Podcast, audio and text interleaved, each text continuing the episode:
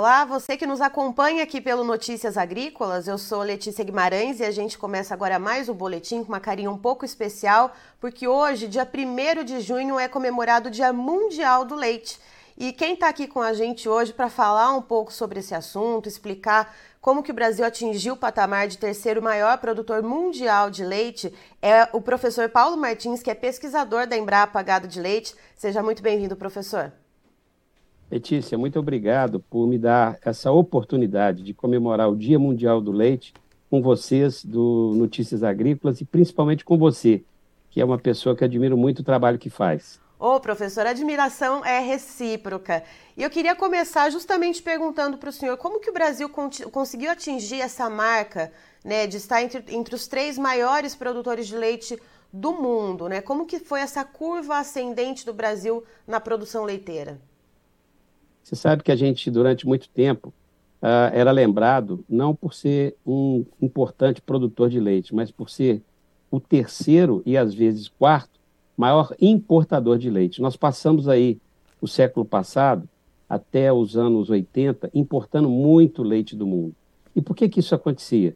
Porque, uh, infelizmente, nós recebíamos leite doado. É algo que se faz também na África. Aparentemente, você quer ajudar um país e aí faz a doação, mas com isso você inibe o processo de produção natural. E, por outro lado, a gente tabelava o preço aqui no Brasil.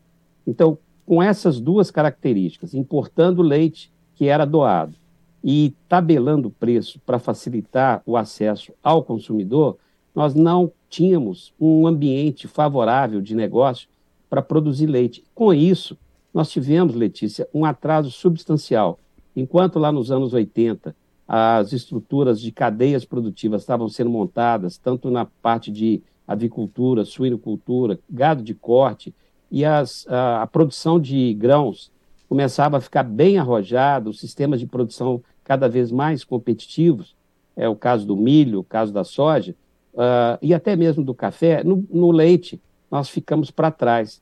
Então, só quando a gente começa a ter uma saída do Estado, que foi uh, em mil, uh, na década de 90, que a gente teve uma transformação. Mas isso não, não aconteceria se não tivesse duas coisas que eu acho fundamental. Primeiro, uh, tecnologia. Nós tropicalizamos a produção de leite aqui no Brasil.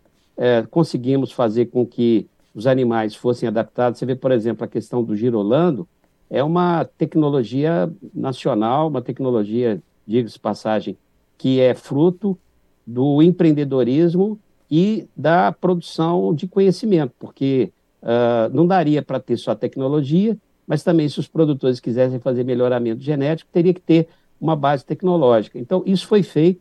A parte de é, é, pastagem, a gente evoluiu absurdamente e agora a gente chegou num nível de estar com genômica. Mas o que é fundamental, Letícia, eu acho que é entender aí como é que nós chegamos até aqui, foi uh, os anos 90. Os anos 90 foram uh, anos decisivos, porque mudou tudo. Ó, uh, vou começar do consumo para a produção. Certo. A gente tinha o hábito de ir na padaria para comprar o, o, leite. E aí a gente passou aí no supermercado, porque foi introduzido a, o leite de caixinha, o HT. Então o leite deixou de ser o leite de saquinho, passou, passou a ser o HT, supermercados entraram no processo. Outro ponto fundamental é que nós uh, paramos, por conta disso, de produzir só em locais do, do, grande centro, onde a terra era muito cara. Aí foi viável se produzir em regiões mais distantes. Uh, no primeiro momento, em Goiás, que é distante, porque você sabe que o Brasil ainda é o país litorâneo. Né? A, a maior parte da, do, das cidades importantes elas estão a 500 quilômetros do mar. E a gente começou a produzir lá em Goiás, Goiás apareceu de maneira muito sólida. Depois a gente teve uma outra migração que foi para a região mais a oeste, eu diria, pegando desde lá de Rondônia, né, que é cada vez assim mostra mais vitalidade na produção do leite, chegando até no oeste do Rio Grande do Sul, Santa Catarina e Paraná. Quem quem está no oeste de Santa Catarina está muito distante, ou do oeste do Paraná também, está muito distante de regiões uh, que consomem leite, então pelo menos a 500 quilômetros de distância. E ainda assim, é, essas regiões continuam produzindo. Por que então? porque houve toda uma, uma reestruturação é, do consumo para a produção.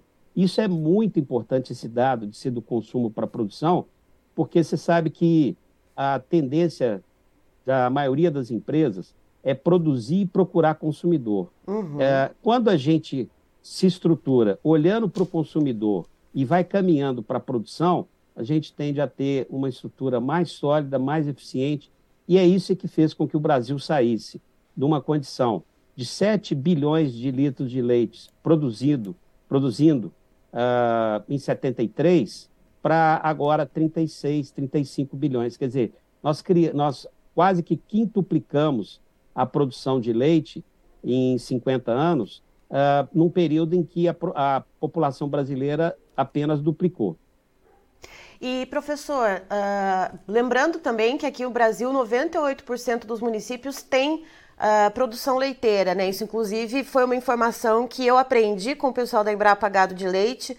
É, e aí, essa expansão, né? Que esse, essa, essa produção de leite lá foi migrando e foi se expandindo, e hoje a gente tem toda essa capilaridade da produção espalhada pelo Brasil. Como que a gente consegue enxergar as escalas de produção, professor? Uh, porque também tem isso, né? A gente tem o pequeno, temos o médio, temos o grande produtor de leite.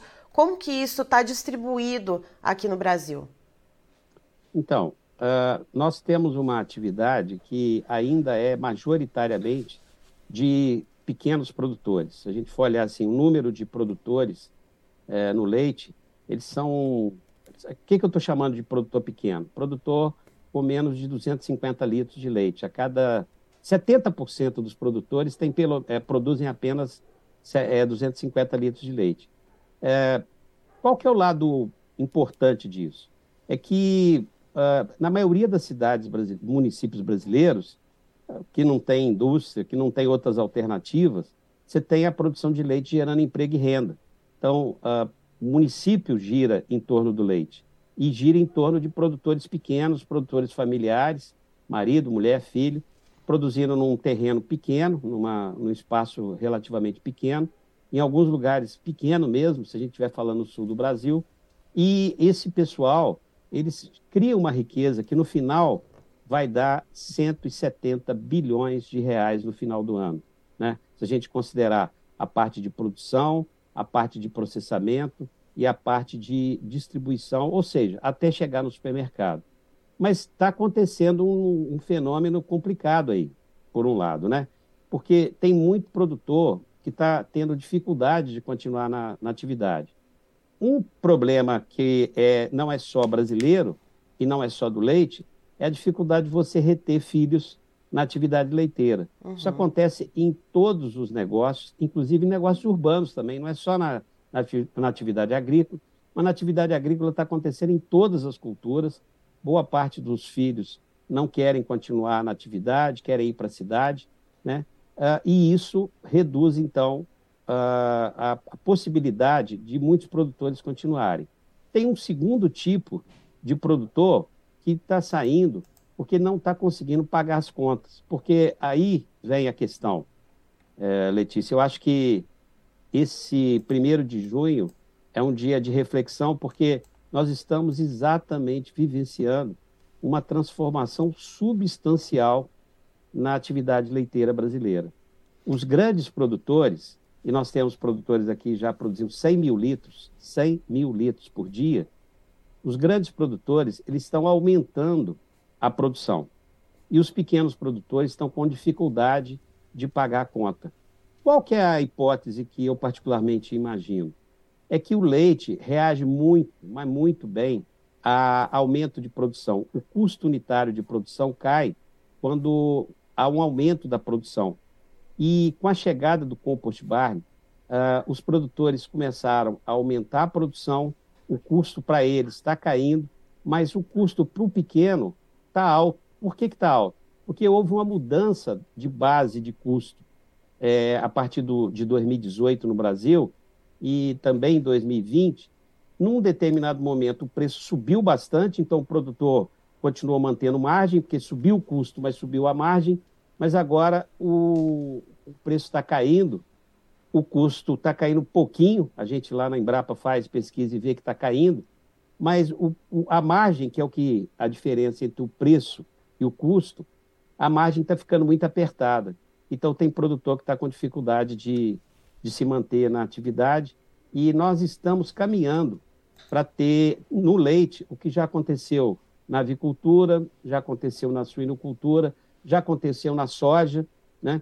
É, que é você ter um número de produtores maiores. Só para fechar e para confirmar isso, o Letícia, uhum. nós temos uma, assim, se você pegar lá é, várias cooperativas ali do Sul, elas tiveram origem na avicultura e na suinocultura e depois foram para o leite, é, porque os produtores, não, é, que são os donos das cooperativas, eles não conseguiram se manter na avicultura, na suinocultura, na produção de soja e acabaram migrando para o leite. Fizeram isso há 20 anos atrás. Uh, eu cito, por exemplo, a, a, cooperativa que tem a marca Frimeza, que está lá no oeste do Paraná, a Aurora, que está em Santa Catarina. uh, essas cooperativas entraram no leite para poder absorver os produtores que não conseguiam mais ser competitivos nas outras atividades. E agora, 20 anos depois, nós estamos uh, começando a ver o mesmo fenômeno ocorrendo. Produtores de leite estão tendo dificuldade de pagar conta, né, para uh, de continuar na atividade, porque o custo unitário de produção está alto para quem produz pouco. E professor, pensando nisso, é, a gente pega os dados né, do anuário do leite da Embrapa, é, que foi divulgado né, a respeito dos dados do ano passado, que traz algumas tendências e eu queria pensar uma delas que eu achei bastante interessante, que é algo que deve ser crucial para a permanência né, da, do produtor no setor leiteiro, que é a visão da atividade dele enquanto um negócio. Uh, como que isso, como que deve se passar por essa transformação? Lembrando que a gente está saindo de um período de pandemias, lembrando que a gente está num período ainda de guerra na Ucrânia, estamos passando atualmente, né? Isso com certeza tem uma certa volatilidade uh, por uma mudança nos preços das commodities. Como que o produtor vai conseguir se ajustar a esse novo modelo ou uh, transformar o modelo de produção dele em um negócio? Então, do jeito que eu falei até agora, Letícia, parece que só tem é, oportunidade o produtor que é grande. Mas não é bem assim. Né? Em toda atividade, é possível você ser pequeno e continuar sendo eficiente. Uhum. É claro que a visão tem que ser de continuar crescendo. Você não pode, ano que vem, estar tá fazendo o mesmo que faz esse ano, em qualquer profissão. Você mesmo é um exemplo de uma profissional que evolui ano a ano. E eu procuro fazer o mesmo. Então, na atividade leiteira, isso também ocorre. Uh, o que, que a gente precisa uh, assim, ter claro, né? É que produzir leite é uma atividade muito complexa, mas muito, muito complexa, que exige muito uh, gerenciamento. Por quê? Porque é uma cadeia longa, né? É uma atividade que você precisa estar sabendo como é que está o custo do milho, que agora está caindo, felizmente, o custo da soja, que agora está caindo, felizmente, mas, ao mesmo tempo, você tem que estar acompanhando o preço no mercado internacional, infelizmente, o preço do leite está caindo lá, né? porque a gente está tendo uma demanda menor no mundo. Então, uh, você tem que ter uma, uma visão de negócio muito grande. Duas coisas: de eficiência, que é dentro da propriedade, e competitividade, que é fora da propriedade. Fazer isso sozinho é muito difícil. Então, o produtor precisa ter assistência técnica. Uh, eu, eu, vejo cooperativas de dois tipos. Algumas é, percebem isso e estão levando produtores até adotar aplicativos, adotar soluções de startups. Hoje você tem é, cooperativas, a Cotrijal faz isso. Ela está desenvolvendo o produtor familiar, eu acho que é um modelo a ser seguido. Ela está desenvolvendo na, na, na visão do produtor familiar a necessidade de trabalhar, mesmo sendo pequeno, com aplicativos. E aí o filho se encanta com isso, porque uhum. Quando o filho percebe que pode ter uma propriedade leiteira no computador, ou mais especificamente no celular, ele começa a entrar nesse, nesse mundo que é o mundo do leite, mas o mundo do leite tecnificado. E, mas tem outras cooperativas que não que não, não estão preocupados com isso. Acham que o negócio é ter armazém para vender produto mais barato e com isso está cumprindo a sua missão. E tem ainda as empresas é, privadas, umas têm políticas de apoio a produtor, outras não têm. Então, uh, o que eu percebo é o seguinte: vai ficar atividade, um, o produtor que estiver pensando em crescer, dois, que estiver pensando em ter gestão, três, tiver preocupação em ter eficiência. E aí, para ter gestão e eficiência, ele precisa de ajuda. Ninguém evolui solitariamente. Todos nós precisamos de ter apoio de assistência técnica, ou estatal, ou das cooperativas. É, e aí, quando eu falo estatal, pode ser municipal, estadual. É, e a gente precisa também caminhar para ter políticas de governo voltado para leite, porque é, tem uma oscilação muito grande. A gente agora está vivendo uma situação complicada em, em relação ao mercado internacional, porque a Argentina e o Uruguai estão muito próximos, não tem preço mínimo de entrada no Brasil, já tivemos, uhum. é, é, mas caiu. Então, uh, eles estão com dificuldade de colocar leite no mercado internacional, porque o mercado internacional não está comprando tanto, e aí colocam o leite muito facilmente dentro do mercado brasileiro.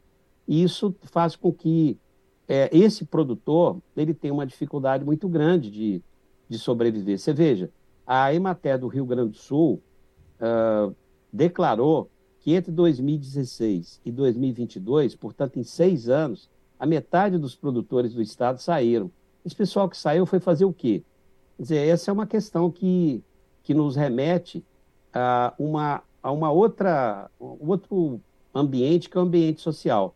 Então, nós precisamos aumentar a eficiência, nós temos que ser exportador de leite, uh, mas isso não acontece se nós não tivermos duas coisas: política de Estado que dê apoio à produção e as cooperativas e as empresas também preocupadas em uh, fidelizar o produtor através de não só preço, que preço é uma coisa muito, como você mesmo falou aí, volátil, mas fidelizar também com um nível de tecnologia que seja é, colocado à disposição dos produtores por meio de assistência técnica. E professor, falando sobre preços, né, a gente está pensando no, numa perspectiva futura, né, algo que precisa ser desenvolvido com certo tempo para conseguir ter essa absorção junto aos produtores menores para que eles consigam se manter na atividade. Mas vamos falar um pouquinho, um pouquinho do preço atual do, do mercado do leite, né? A gente tem visto um, cenário bem atípico, né, professor, de um começo de ano uh, em que a gente deveria ter uma captação maior, os preços com pressão de baixa e a gente viu justamente o contrário. Uh, o que, que, se viu então nesse primeiro quadrimestre, né? Como que foi esse andamento, se a gente colocar isso tudo na ponta do lápis, e o que, que a gente deve ver para os próximos meses aqui para o mercado brasileiro do leite? Então, é interessante, né, esse ponto que você levanta, porque para o consumidor o leite tem sido uh, um problema, uhum. porque está muito caro, né? A gente saiu daquela condição tradicional do leite segurar a inflação para o consumidor, o IPCA, que é a medida oficial, e agora estamos vivendo a situação em que o leite puxa a inflação para cima. O é, que, que acontece? O consumidor começa a pensar duas vezes em relação a comprar produtos lácteos. Não é porque ele não gosta de leite, né? ele continua amando leite, continua amando queijo, mas uh, até a questão do bolso, tem que fazer escolhas. Então, você tem uma, um viés de redução de demanda. Aí a indústria olha para isso e vê lá no mercado internacional, e lá no mercado internacional o preço tá bom. Tá bom para quem? Para quem compra. Tá ruim para quem vende, tá bom para quem compra. Então a indústria brasileira olha o preço internamente, olha o preço externamente, tá mais negócio buscar leite em pó lá fora. Então tá indo no mercado internacional e aí nós estamos batendo recordes nesse momento de importação de leite. Esse é um problema grave. Por quê? Porque cada leite que a gente importa são empregos que a gente está destruindo aqui. Mas, por outro lado, tem que entender a lógica da indústria e tem que entender a lógica uh, do consumidor. Ele só vai aumentar o consumo se o preço cair. Bom, no primeiro trimestre, o que, que a gente teve? Né? A gente teve uma queda do custo de produção, porque a gente está tendo redução aí contínua de, de, de, de preço, principalmente de, de alimentação do, dos animais, né, através dos grãos, mas uh, não tivemos um, uma decisão por parte do produtor de continuar investindo, porque ele está muito inseguro. Então, está tendo saída do produtor pequeno, está tendo um aumento da produção do produtor grande, e quando você olha lá no placar, o pessoal fala, ah, a produção do leite no Brasil está estagnada. Na verdade, está tendo uma transformação, e aí a gente entra agora, né, chegando agora dia 1 de junho, hoje, num cenário que é um pouco preocupante, pelo menos para os próximos dias. Uhum. Porque era para a gente estar tá tendo preço caindo no Brasil, ah, desculpa, preço subindo no Brasil, que é uma época de, de entre safra, principalmente na maior parte do, do Brasil, aí, do Brasil central, quando você começa a ter redução de chuvas e aí ter uma, um custo de produção maior, porque você tem que usar uh, com mais intensidade ração para aqueles produtores que, que usam menos, que se baseiam mais na produção a passo, e a gente está tendo uma redução do preço ao produtor, porque é, tem essa, essa pressão da importação, e essa pressão da importação vem porque o consumidor está se negando a consumir leite. Então, você olha aí, o preço do, de praticamente todos os, os produtos tem caído no mercado, no atacado. Né? O HT tem caído, queijo mussarela tem caído. Então, nós deveremos ter aí uns 90 dias de margens muito apertadas uh, por parte do, do produtor. Então, vai ser um inverno um pouco complicado. É um dia importante hoje, o Dia Mundial uh, do Leite, mas um dia com, com essa questão. Um ponto que a gente tem que considerar, Letícia, é que quem vive no leite vive pensando no longo prazo, porque é uma atividade é, que exige muito capital aplicado. Sim. Então, essa é uma crise que eu acho que está aí instalada, alguns começam a perceber ela agora, mas ela foi se construindo né, pelas importações que nós tivemos ao longo de todo o primeiro semestre, né, já estamos fechando aí o primeiro semestre daqui a pouco, mas ah, como toda crise ela vem e ela volta, porque se a gente olha lá para frente, nós temos uma coisa que os outros países europeus, os Estados Unidos já não têm, né? nós temos consumidor, o consumo continua crescendo,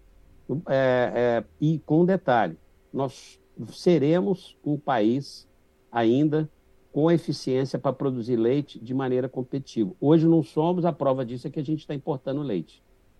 Certo. Professor, muito obrigada por trazer todos esses detalhes e, inclusive, é, esse insight que eu acho que é muito importante. Se a gente está comemorando hoje é, o Dia Mundial do Leite como o terceiro maior produtor mundial do leite, eu acho que é importante a gente é, fazer esse retrospecto, como o senhor trouxe toda essa trajetória do Brasil, mas sem deixar de olhar para o futuro e ver a lição de casa que precisa ser feita para que a gente siga evoluindo nessa cadeia que é tão importante, gera muito emprego e está presente praticamente em todos os municípios brasileiros.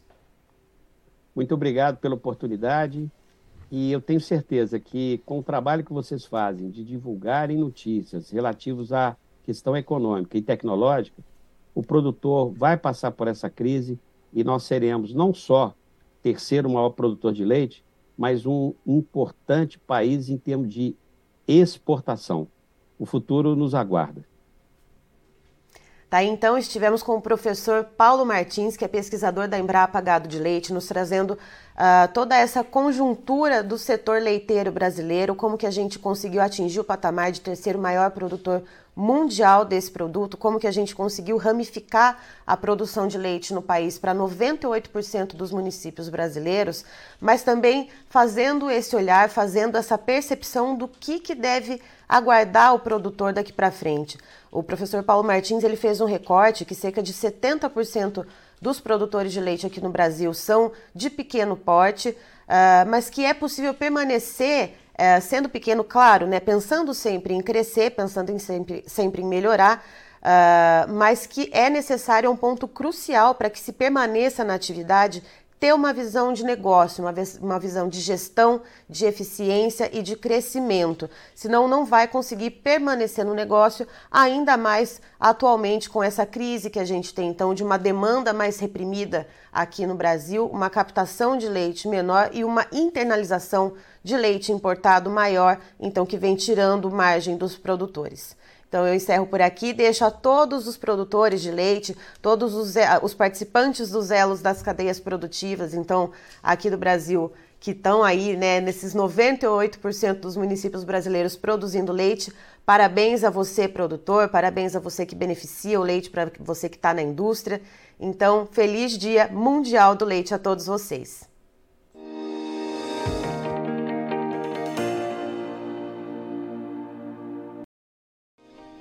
Se inscreva em nossas mídias sociais. No Facebook, Notícias Agrícolas. No Instagram, arroba Notícias Agrícolas. E em nosso Twitter, arroba Norteagri.